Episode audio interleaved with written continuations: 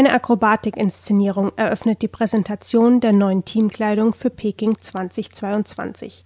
In die Outfits der deutschen Mannschaft sind nicht nur die deutschen Flaggenfarben, sondern auch Tigerköpfe und Streifenmuster integriert. Denn das Jahr der Winterspiele ist in China das Jahr des Wassertigers. Das Gastgeberland ist aber auch Anlass für viel Kritik über die Menschenrechtslage bis hin zu Boykottaufrufen. Moritz Müller, Kapitän der deutschen Eishockeymannschaft, sieht die Athletinnen aber nicht als Handlungsträger. Ich muss ja vorab sagen, als Sportler hat man natürlich erstmal gar keinen Einfluss darauf, wo die Spiele stattfinden. Und ich finde es dann auch unfair, dem Sportler zu sagen, er soll dann dieses eine Event boykottieren, was er vielleicht einmal in seinem Leben erleben kann.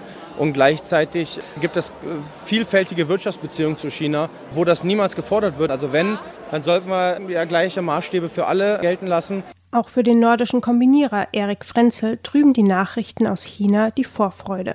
Natürlich nimmt man das sowas als, als Stimmungsdämpfer irgendwo auf. Und ich finde es auch natürlich traurig, dass so Thema sein muss. Und das muss man dann, glaube ich, schon irgendwo immer ein bisschen unterscheiden, dass wir Sportler natürlich an einer Stelle stehen, wo wir sagen, natürlich ist das Thema dort, aber dennoch fokussieren wir uns natürlich auf den sportlichen Wert, den das Ganze irgendwie hat. Paraalpinathletin Annalena Forster versucht sich ebenfalls allein auf den Sport zu konzentrieren. Doch auch da gibt es Einschränkungen.